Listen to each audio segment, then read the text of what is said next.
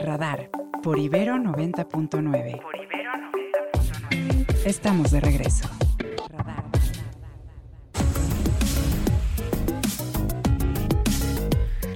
Bueno, y ahora sí, ya estamos de regreso. Y ahora nos vamos a ir con nuestro querido Ernesto. Ernesto, ¿qué nos platicas de, la, de lo que va de la mañanera? Mi querida Emilia, bueno, pues para comentarte a ti y a nuestros amigos del auditorio, muy buenos días antes que otra cosa. Hoy es el martes dedicado al informe sobre seguridad y el programa Cero Impunidad que leyó el subsecretario de Seguridad, en donde destaca pues la detención de este personaje que fue eh, identificado como el patrón y presunto responsable de la autoría intelectual con del atentado en contra del periodista Ciro Gómez Leiva, dentro de esa de las detenciones más destacadas. También se habló acerca de la reducción de los de la incidencia delictiva que de acuerdo con la secretaria es eh, Rosa Rosa este ay, se nos Rosa Isela Rodríguez Rosicela Rodríguez dice que ha bajado un 24.7% la incidencia delictiva en el país, particularmente lo que tiene que ver con el homicidio doloso. Dice la misma funcionaria que también se han podido pues recuperar cerca de 47 mm, mil millones de pesos en el mes de septiembre solamente a lo que fue el caso del Huachicol y que dice con ello se ha podido eh, pues tener ahorros para la tesorería de la Federación de poco más de 207 mil millones de pesos en lo que va de la administración del presidente López Obrador. Ya en lo que son las preguntas a los periodistas, de los periodistas, bueno, el presidente hace un reconocimiento a ese personaje, Lord Molécula, que ya recibió su premio en el Senado de la República. reconocimiento por el, en el profesionalismo del Oye, pero Lord Molécula no es el que le ha recitado poemas al presidente alguna vez. Exactamente. Es el que le lleva regalos. El que, sí, sí, así. Por ahí a ver si luego, digo, nada más para documentar, ¿eh? No, este, advertencia, el siguiente contenido puede ser nocivo para sus oídos. Pero sí, en alguna conferencia le ha recitado algún poema. Cuando estaba enfermo, creo que el presidente, ¿no? Así es, sí, que decía que, bueno, ah, México o sea, podría perder bastante, ¿no? Sí, sí, sí. Y eso fue a iniciativa del senador Alejandro Armenta de Morena, que como sabemos busca la gobernatura de Puebla y trata de pues acercarse al presidente para tener unos votos. Eh, en la Cámara de Diputados, este fue el semestre del de los extraterrestres. Ah, claro. Y en el Senado fue el reconocimiento a Lord Molécula, ¿no? Así es. Digamos, como para Así es, y hablando ya que ya que hablamos de los halagos, bueno, pues el presidente también llenó de halagos al gobernador de Veracruz, Huitlago García.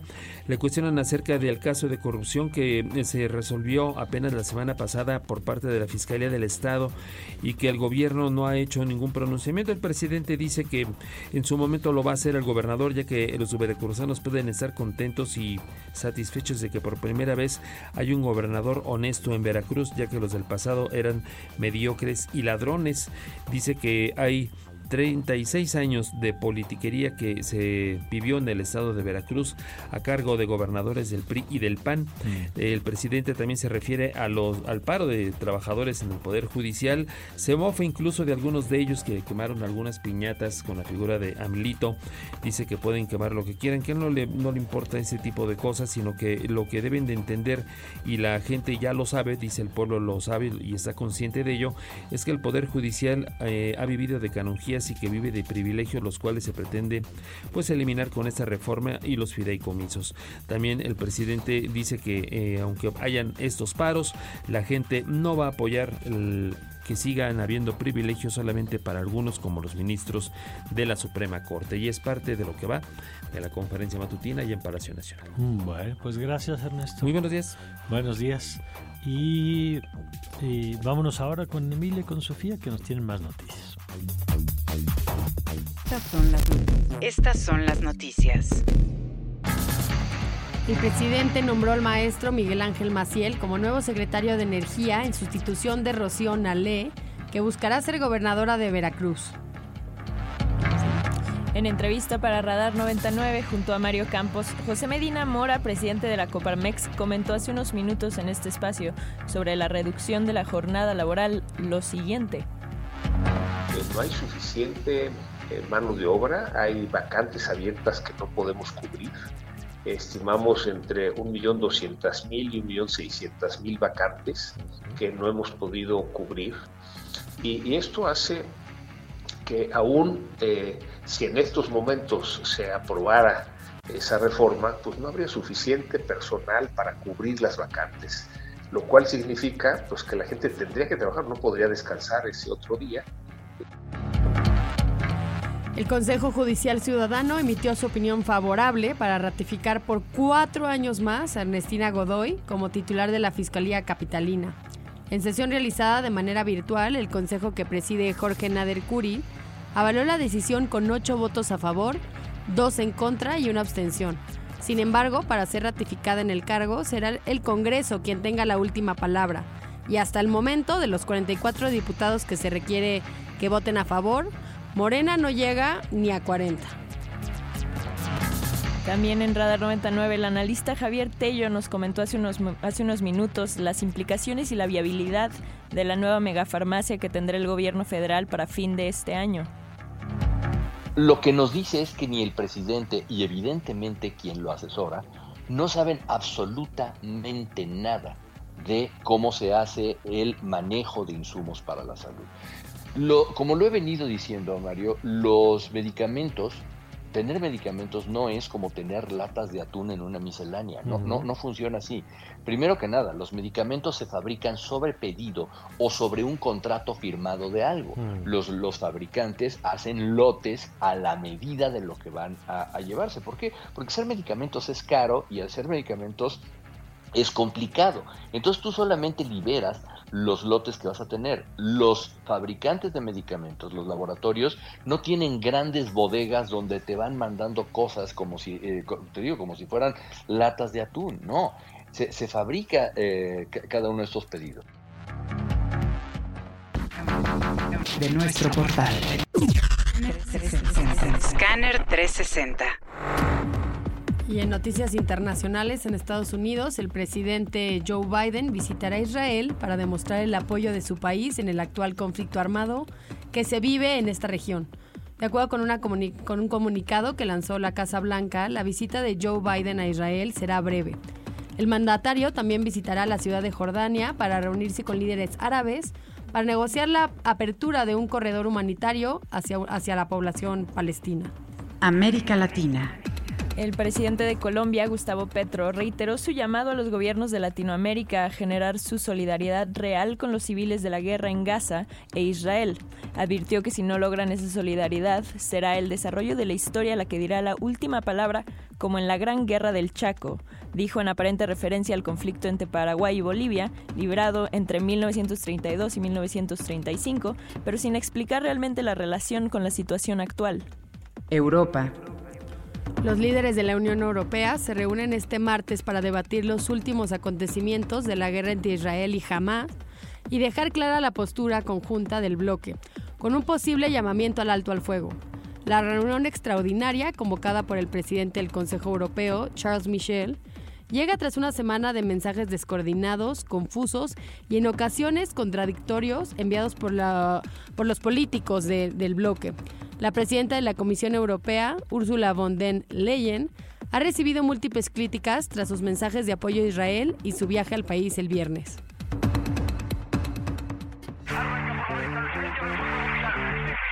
El mundo a través del deporte.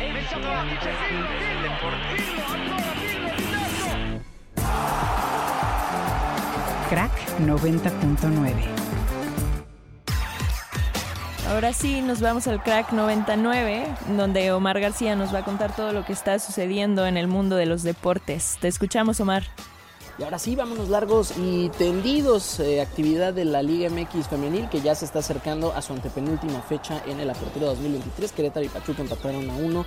Las Rayadas eh, consiguieron victoria de 3 por 1 sobre Mazatlán. Lucas 1 por 0 venció a León eh, en calidad de visitante. Hoy tenemos el cierre de la fecha con Santos Laguna que se estará enfrentando a Juárez con miras a poder escapar un poco del sótano de la tabla, de la tabla general. También playoffs de las grandes ligas de béisbol ayer con una actividad muy rara de la parte débil del line-up de los Rangers de Texas. Consiguieron su segunda victoria sobre los Astros eh, de Houston. Dicho también sea de paso, el montículo de los Rangers maniataron a José Altuve que se fue de 5 nada en este partido. La pizarra 5 por 4 en favor del conjunto eh, de Dallas que eh, ya se enfila a la mitad del camino para conseguir el banderín de la Liga Americana rumbo a la Serie Mundial. También los Phillies ayer en el arranque de la serie de campeonato ante los Diamondbacks de Arizona derrotó 5 por 3 a la novena desértica con eh, una par de carreras en la eh, primera entrada y un rally entre la segunda y la tercera que terminaron por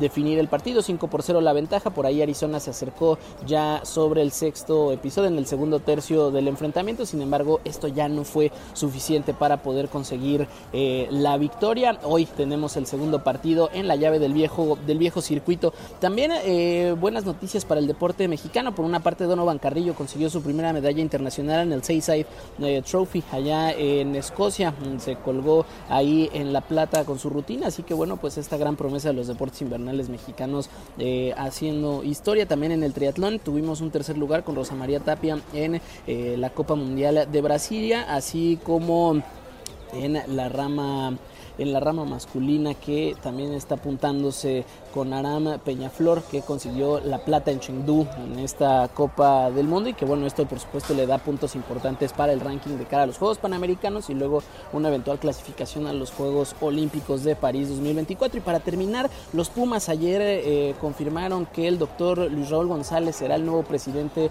de club, del Club Universidad, este abogado que ha tenido una presencia importante, sobre todo en los derechos humanos de este país. De hecho, fue titular de la Comisión Nacional de Derechos Humanos hasta el 2019. También fue director general del programa de agravios contra periodistas. Eh, también dicho sea de paso, ha sido abogado general de la universidad, titular del programa universitario de derechos humanos, así que bueno, pues una figura que viene a renovar un poco los bríos desde la parte universitaria con los Pumas, que si bien están teniendo una gran temporada, pues está por supuesto la sequía de títulos se ha convertido en una de las obsesiones para todas las directivas que entran. Y bueno, pues ahorita en medio del proceso de eh, elección de un nuevo rector en la UNAM se da este movimiento por parte del doctor Enrique Grau y ya nos escuchamos el día de mañana, ya saben que pueden encontrar en arroba mar RGC. Les mando un fuerte abrazo. Revista Proceso. Revista Proceso.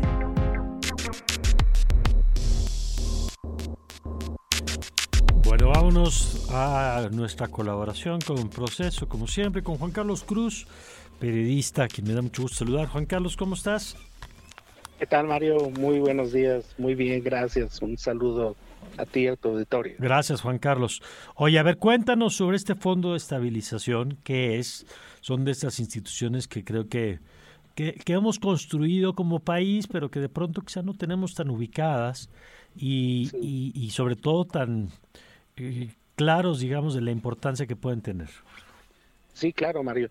Sí, efectivamente, como lo dices, ¿no? Este parece que no tenemos tan ubicadas, no están tan claros dónde están estos recursos y pues mucho menos de dónde provienen, ¿no? Pero se trata básicamente, Mario, pues de estos, este, digamos, estos cochinitos que tiene eh, guardado el gobierno federal ahí para cualquier contingencia económica. Estamos hablando de dos fondos, ¿no? Principalmente el Fondo de Estabilización de Ingresos Presupuestarios, ¿no? Que es el que utiliza el mismo gobierno federal en caso de, este, pues de alguna crisis, ¿no? Pues lo utilizaron, por ejemplo, en la pandemia, ¿no? Cuando la economía mexicana, pues, este, tuvo ahí una recesión, pues más del 10%, como ya se sabe. El otro fondo es el Fondo de Estabilización de Ingresos de Entidades Federativas, ¿no? Como su nombre lo indica, pues, este, es utilizado precisamente para, para, para los estados, ¿no? Eh, este fondo eh, precisamente se usa cuando los estados no, no completan, por así decirlo, las participaciones, que es este gasto federalizado que hace el gobierno federal, ¿no? Este, y que se compone principalmente de participaciones y aportaciones, ¿no? Las participaciones, pues, son recursos eh, que las entidades federativas pueden utilizar, pues, de manera libre y las eh, aportaciones, pues estas no, estas van etiquetadas, ¿no? es decir, los, el gobierno transfiere recursos a las entidades federativas que son utilizadas pues para infraestructura, eh, salud eh, eh, y otro tipo de obras, ¿no? Como educación también. ¿no? El asunto aquí, Mario, es que en el caso del, del Fondo de Estabilización de Ingresos de Entidades Federativas, es decir, el PEIEF, pues tiene una gran incidencia en los estados, ¿no? ¿Por qué? porque pues principalmente los estados, el 80% de sus ingresos provienen de, del gasto federalizado, es decir, de lo que el gobierno federal no este puede les aporta, ¿no? vía recursos. Es decir, el otro 20%, dos de cada 10 pesos, ¿no? de los de lo que ingresan los estados, pues proviene de sus propios impuestos, ¿no? Lo que también eh, conlleva una gravedad, ¿no? ¿Por qué? Porque eh, el gobierno federal eh, basa precisamente eh, eh, el gasto federalizado en lo que ingresa principalmente de, pues, por ejemplo, de, de los del petróleo, ¿no? Entonces, hay que tenemos, Mario, que, por ejemplo, si el gobierno federal hace una proyección bastante optimista sobre lo que ingresa en petróleo o sobre crecimiento económico, ¿no? Pues este, y se llega a quedar corto, pues evidentemente los estados también van a tener menores recursos y pues van a tener que recurrir a deuda o a recortes de gasto, ¿no? Esto por no tener sus propios ingresos, digamos, de una manera predominante.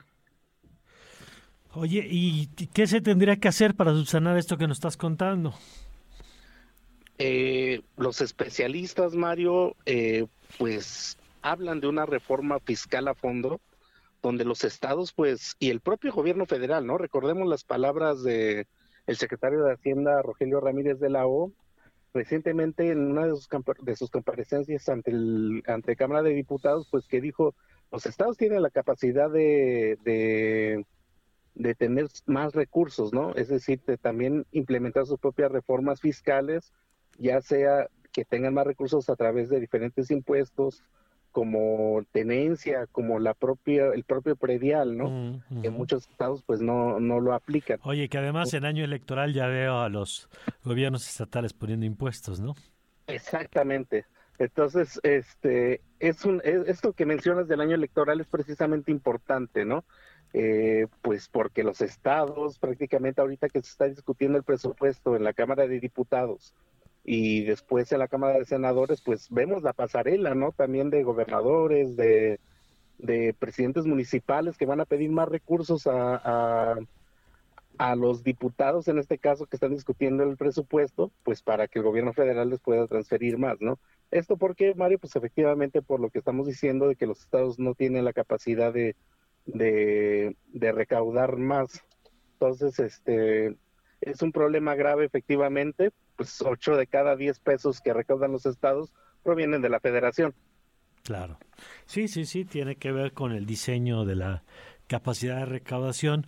Pero bueno, es importante, son estas cosas que son más técnicas, esto que nos estás contando ahora, Juan Carlos, este fondo de estabilización, eh, no despierta pasiones, no genera nota en la mañanera, pero es relevante poner el foco en cuánto hay, cuánto no hay y la importancia de, pues, de que no se puedan cubrir esos recursos, ¿no?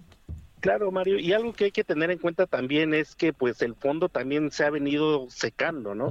Es decir, en el 2018, 2019 más o menos, cuando el gobierno de Andrés López, Andrés Manuel López Obrador este, empezó a su gobierno, pues este fondo estaba constituido alrededor de 60 mil millones de pesos, ¿no?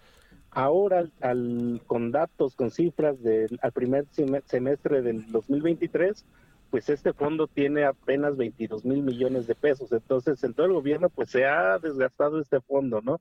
Y pues los especialistas hablan que para el 2024 prácticamente este fondo pues ya no existiría, ¿no? Los recursos se agotarían para el 2024 en caso de que los estados los necesiten. Y vemos que pues sí lo van a necesitar, Mario, pues porque es este año electoral, ¿no? Bueno, pues vamos a ver, y ahí está cómo se ha ido achicando ese, entre otros recursos. Muchas gracias, Juan Carlos. Que estés bien, Mario. Un abrazo. Muchas gracias. Es Juan Carlos Cruz, periodista de Proceso. Y bueno, pues ahí está la información. Eh, y la tendencia que pues lleva de gasto, digamos. Bueno, vamos a ir a una pausa y regresando vamos a platicar con Francisco Garfias, que me da mucho gusto, y con Ernesto Núñez, como todas las semanas, para analizar pues cómo se van moviendo las cosas en la Ciudad de México, ¿no? sobre todo la disputa interna en Morena, esto entre la corriente que apoya a Omar García Harfush, a quien reitero, por cierto, la invitación a este espacio, y la corriente que empuja a Clara Brugada, y del otro lado, pues lo que parece que ya también va acelerándose la definición del procedimiento. Ayer tuvimos a Santiago Tabada acá diciendo, bueno, yo ya dejo la alcaldía para enfilarme a la candidatura, pero vamos a ver qué pasa con los otros aspirantes, ¿no? Ahí están Sandra Cuevas, ahí está eh, Adrián Rubalcaba, eh, entre Lía Limón, entre otros que han alzado la mano en esos partidos, en el PRI, PAN y PRD. Bueno, de todo esto platicamos regresando del corte, ya volvemos. Radar. Por Ibero 90.9. Regresamos. Mesa Política. Política. Tracking Nacional.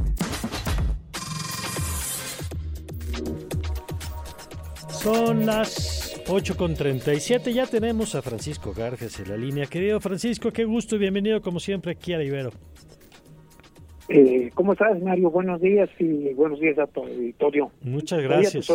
Muchas gracias. Oye, queríamos rebotar contigo y con Ernesto Núñez, que se integrará en un momento acá a la mesa, en lo que está pasando con la Ciudad de México, en donde eh, quisiéramos empezar por el lado de Morena, donde hay claramente dos, dos fuertes corrientes, ¿no? La que empuja a Omar García Harfush, que dicen tiene como cabeza a la ex jefa de gobierno Claudia Sheinbaum, y la que empuja a Clara Brugada, que se supone era incluso la más cercana al presidente, el observador, con la que ha tenido una cercanía personal a lo largo de muchos años, pero pues que no sería la candidata, digamos, de la jefa de gobierno, quien estaría llevando mano aparentemente la decisión. ¿Cómo estás viendo a Morena en la ciudad, Francisco?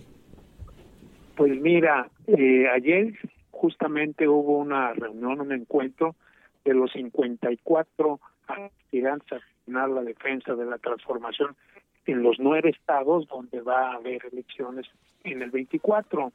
Eh, por gente que asistió me enteré que eh, efectivamente eh, hay dos que destacan, que son los que tú mencionas.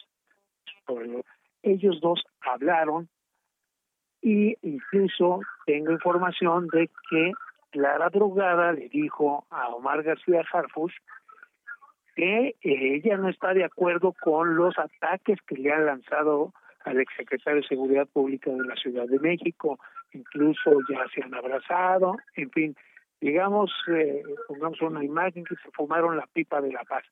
Arriba no hay problema, hay armonía. El problema está abajo, Mario con, los equipos, la gente a, a Brugada, la apoyan, digamos, los que tienen pedigrí, pues los que vienen de, de Morena, los más radicales de ese movimiento, y ven como um, un oportunista a Omar García Harfush, no es morenista, no es eh, eh, solo, como tú lo mencionaste ahorita, eh, dicen que su principal mérito es el delfín de Claudia Sheinbaum.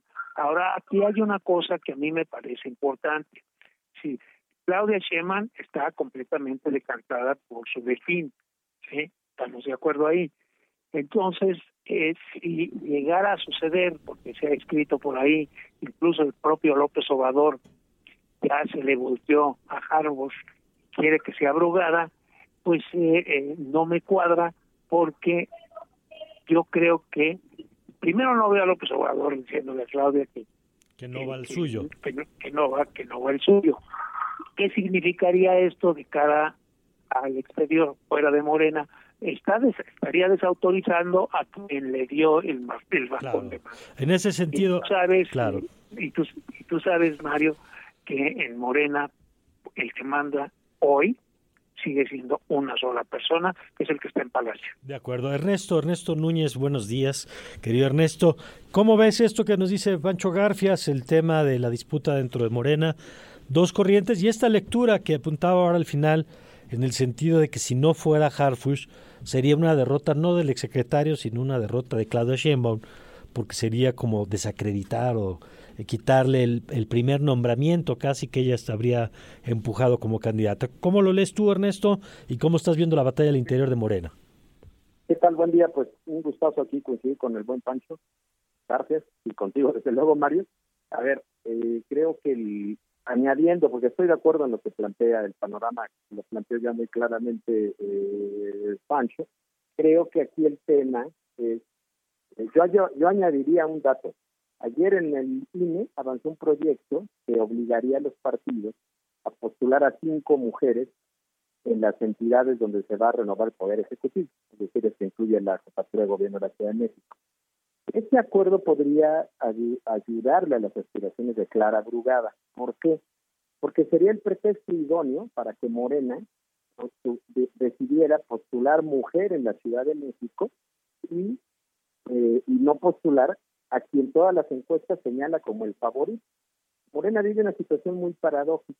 Efectivamente, Jarsus es un personaje totalmente ajeno a lo que ha sido la izquierda en México a lo que ha sido la historia de estos grupos del movimiento urbano popular que fundaron el, el terrorismo en la Ciudad de México en los años 80 después del sismo y que después en los 90 estuvieron en la fundación del PRD con el ingeniero Cárdenas, que han sido grupos muy combativos, de los que proviene, por cierto, Clara Brugada, que por cierto fueron grupos perseguidos por la familia de García Harfuch y por el propio García Harfuch, que fue alguien que trabajó en las instancias de seguridad eh, y que hizo su, carrera política o administrativa ahí. Entonces es una situación muy paradójica. Claudia Sheinbaum, ya con el bastón de mando, como bien dicen, se aferre a un, a un perfil que no tiene nada que ver con lo que ha sido la historia de la izquierda en esta ciudad, pero que sin embargo, quizá por su fisonomía, quizá porque la gente de manera muy extraña tiene la percepción de que hay una sensación de seguridad en la Ciudad de México y por lo tanto Harfuch aparece bien en las encuestas. Pero, ¿cómo podría Morena justificar que justifique, que presenta su segundo lugar en las encuestas generales aplicando el criterio de género? Es decir, lo que pasó ayer en el INE, que habrá que, tendrá que ser ratificado todavía en Consejo General y ver si sobrevive a una impugnación en el tribunal, pero esa sería la salida por la cual Clara Brugada podría ser candidata, porque las encuestas que estamos viendo, las encuestas que se publicaron ayer, pues sí le dan una ventaja muy importante a Hartz. Entonces, yo creo que es una situación muy paradójica y que en una de esas se resuelve por un criterio de paridad sustantiva entre los géneros y no de preferencia en de acuerdo. Eh, se nos cayó creo que la llamada con Pancho Garfias, eso que escuchó usted, ahorita la restablecemos. Eh, ahora, ¿tú crees, Ernesto, siguiendo contigo, que esto pueda generar algún tipo de costo interno, cualquiera que sea la decisión, porque al final hay un eh, el, grupo que apoya a Clara Brugada ha sido muy vocal, digamos, los periodistas cercanos a la 4T pues han escrito mucho sobre Omar García Harfush, eh, quien además, curiosamente, esta declaración que hace al país me llamó la atención, donde dice el presidente más de izquierda es el que ha abrazado más al ejército, mi meta es que la izquierda abrace a la policía y al ejército. A ver, si te parece, vamos primero con Pancho Garfias. la misma pregunta, Pancho, ¿tú ves que haya riesgo de, pues no veo rompimiento, pero ¿cuál sería la implicación de ir por uno o por otro dentro de Morena? Mira, eh, esto que señalaba Ernesto de de los candidatos hombres o las candidatas mujeres, yo creo que está muy presente y está gravitando sobre todo el proceso. Eh, lo que yo sí eh, diría o agregaría es que no necesariamente afecta eh, esta relación de cinco mujeres, cuatro hombres a la Ciudad de México. Puede ser cualquiera de los otros estados, eh, los cinco. Eh, ¿Cuál sería, digamos, la inconveniencia? para Morena de que Harfush no fuera. Bueno, a todas luces es el que encabeza las encuestas, lo vimos ayer eh, en el periódico El Universal, pues está, eh, está arriba, no muy arriba de, de, Clara Brugada, pero está arriba. Y eh, yo ahí ese, ese hecho gravitaría en su favor. Es decir, si quieres ganar la Ciudad de México, yo, por lo que traslucen las encuestas, las mediciones más serias, eh, pues eh, eh, le daría la candidatura a Harfush. Sin embargo, creo que están conscientes los dos y ayer se habló de ese tema en esta reunión donde donde formaron el famoso firmaron el famoso acuerdo de unidad eh, está consciente de que está también en riesgo eh, su candidatura por ese hecho del acuerdo del INE que cinco mujeres y cuatro hombres. Pero hay que esperar vamos a ver si cuaja y finalmente cuál es el estado o cuáles son los estados o, la Ciudad de México que están entre eh, que se verán obligados a acatar esta disposición de poner candidatas mujeres. De acuerdo. Ahora vamos a, echar un vistazo a lo que pasa del otro lado, Ernesto. ¿Cómo estás viendo el proceso? Eh, ayer entrevistamos aquí a, a Santiago Tabada. Hemos eh, visto que hay varios que han alzado la mano. Está eh, Sandra Cuevas, ha sido quizá de las más, eh, las que más ha advertido que si no la consigan en el proceso. Ayer, el Universal, en esta encuesta que ya mencionaba Pancho Garfias, que a mí me llamó mucho la atención, pone a Margarita Zavala, incluso por arriba, cosa que pues, yo no conozco mucha gente, digamos, que la tenga en el radar para la ciudad, pero según la encuesta estaría eh, encabezando esas preferencias. ¿Cómo está viendo el proceso y cómo ven los acuerdos, digamos, no solo dentro del PAN, sino entre PRI, PAN y PRD? A ver, creo que allí lo que vimos el sábado ya fue un evento eh, al más al más viejo puro al más puro estilo priista y antiguo y rancio estilo priista en el que hay una cargada total de la cúpula, de las diligencias, de la próxima candidata, de todo el mundo ya diciendo esta boada. Lo cual es un poco, pues la verdad, la, la, verdad es un poco triste en un partido que siempre había tenido una vida interna muy, muy viva, como es el Partido Acción Nacional. Es un evento que en el que ya prácticamente dijeron esta boada, que además vean, dense una vuelta por la alcaldía de Benito Juárez, hay un grosero despliegue de publicidad hay, hay cruceros en donde hay, yo he contado más de 17 eh, pendones de tabuada con, con el pretexto de su informe. La verdad, es, es, es, es, grotesco la manera en la que se está exhibiendo este hombre y en la que se está imponiendo esa candidatura, dejando de lado a Margarita Zavala, que por cierto fue la candidata más votada, la candidata diputada federal más votada en 2021. Yo coincido contigo, a mí no me parece que tenga ninguna posibilidad para ganar una una gubernatura en la Ciudad de México, me parece, pero bueno, es un dato que levante la mano. Está Lía Limón, está Kenia López Rabadán, está Sandra Cuevas, está Mariana Moguel, o sea, hay por lo menos cinco mujeres que le están diciendo al frente, yo quiero competir por esa candidatura. Por eso digo que lo del Estado fue muy grotesco y estoy ya diciendo que es tabuada y es tabuada. Y seguramente será tabuada, y eso yo creo que le ayuda a Morena. Porque si es Tabuada, con el perfil que tiene, con sus nexos con el cártel inmobiliario, me parece que Morena tiene ganada la ciudad, ya sea con Hartus o con Clara Brugada. Entonces, la verdad es que si es Tabuada, el frente le va a terminar haciendo un gran favor a la a Morena y le puede arreglar este conflicto de si es Hartus o es Clara Brugada, porque entonces ya daría igual a quien postulen. Me parece que Tabuada sería un personaje, un muy mal candidato el frente opositor aquí en la ciudad. A ver, Pancho, ¿tú cómo lo ves? Ellos dicen, obviamente, pues que es el candidato más competitivo, que ha ganado dos veces la Benito Juárez. Eh, ¿Tú cómo ves y coincides con esta lectura también de Ernesto? Eh, sí, parcialmente coincido con, con la lectura de, Ernesto. Eh, a hoy, por hoy se ve que será hasta Aguada, incluso Xochitl Galvez ya le alzó el brazo. Hay que recordar porque hay que ir también hacia atrás, que el año pasado se firmó un acuerdo principalmente entre el PRI y el PAN. ¿Qué decía ese acuerdo? Que las candidaturas en el Estado de México y en Coahuila las siglaba, porque se inventaron este término, la siglaba el PRI, es decir, las eh, los candidatos y la, el candidato en, en Coahuila y la candidata en el Estado de México eran priistas. Y ese acuerdo decía que eh, la Ciudad de México la siglaba el PAN, así como el proceso para elegir al candidato presidencial, lo siglaba también el PAN. eh, estoy de acuerdo con lo que él señala, no eso es, digamos, que Tabuada hoy por hoy es un hombre que pues no emociona. Eh, diría lo mismo también Clara Brugada eh, emociona a un sector muy amplio también de, de Morena, pero ya tomando en cuenta toda la ciudad, también quién sabe cómo lidia, pues, ¿no?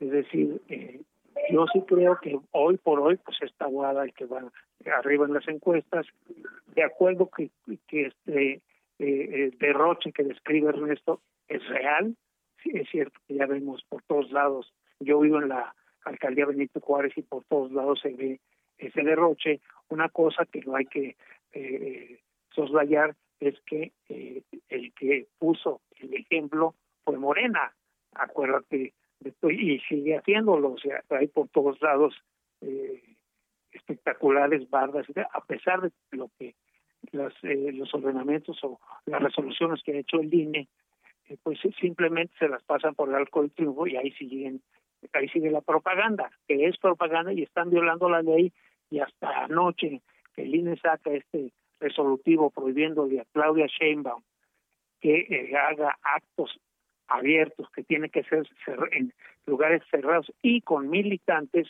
pues estaba se había quedado prácticamente mudo ante esta avalancha digamos de derroche de ambos lados porque ahora como bien lo señala estamos viendo lo que está ocurriendo con el PAN mi querido bueno, Mario. Pues así está el panorama. Vamos a ver en los siguientes días cómo se van resolviendo los dos procesos. Eh, Pancho, muchas gracias. Gracias a ti y gracias Ernesto. Gracias, Ernesto. Ay, se nos cortó. Bueno, gracias, Ernesto Núñez, como todas las semanas, con su análisis en la mesa política. Bueno, pues ahí está. Y nos vamos contigo, Emilia, que nos tienes más. Radar en el tiempo.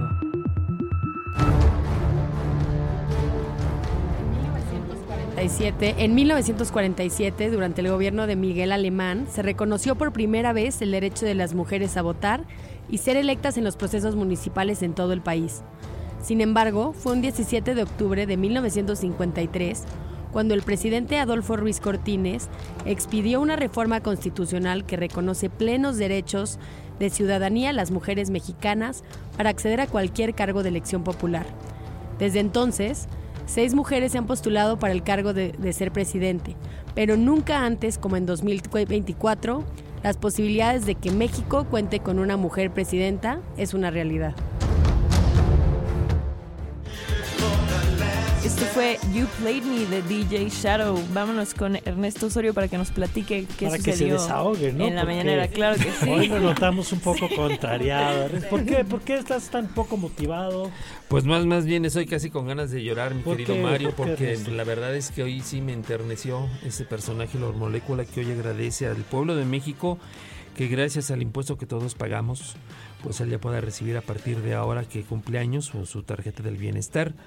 Creo que nos debemos de congratular por ello y también porque el presidente lo ha calificado con una ED excelente, luego de haber hecho su tarea y de haber cumplido con la encomienda de contar cuántas veces en los gobiernos de Ernesto Cedillo hasta la fecha se ha dicho la palabra corrupción. Ándale. Y pues le pone el presidente una nueva tarea, una nueva tarea para que ahora busque cuántas veces se ha dicho en este gobierno o en los gobiernos anteriores la palabra austeridad. Vamos a ver si cumple igual con esa encomienda y con esos reconocimientos el premio, obviamente la felicitación al colega que está allá en el Salón de Tesorería del Palacio Nacional, pero el presidente, bueno, ahorita en ese momento después de este paréntesis que abrió para dedicárselo a este personaje, bueno, habla acerca del acercamiento que tiene con los concesionarios del ferrocarril a fin de que los que ahora tienen el transporte de carga puedan también compartir el servicio de pasajeros en sus vías y ese servicio se puede extender no solamente con lo que tiene que ver con el tren suburbano, el tren México-Toluca, sino también pues en toda la red ferroviaria que existe actualmente en el país. Dice que espera poderlo hacer antes de que concluya su sexenio. Bueno, que por cierto tiene demandado penalmente al Grupo México. Están pidiendo órdenes de aprehensión contra... Hay varios concesionarios ¿no? de, los, de los trenes, pero la- uno de los más importantes es Ferromex, que es eh, Grupo México, y los tienen demandado penalmente. No si haya mucha voluntad de llegar a un acuerdo, digamos, con los antecedentes. Pero bueno, gracias Ernesto. Muy buenos días. Sofía, muchas gracias. Muchas gracias a ti, Mario. Gracias a todos Sofía los aquí presentes. Gracias, Emilia. Gracias, qué gusto que todos tengan un excelente día. Muchas excelente gracias. Gracias a todos, gracias jóvenes aquí en la cabina. Usted no los ve, pero aquí están trabajando para llevarle a ustedes la información, para que todo salga bien. Gracias Gio, gracias Isra. Se queda usted en buenas manos con el vórtice. Buena música, buena compañía. Y le esperamos mañana, mañana miércoles desde las 7 de la mañana. Yo soy Mario Campos y le deseo como siempre que tenga usted un magnífico, pero un magnífico día.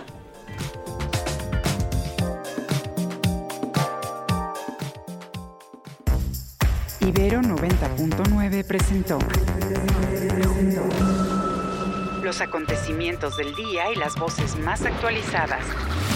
Todos captados por Radar 90.9.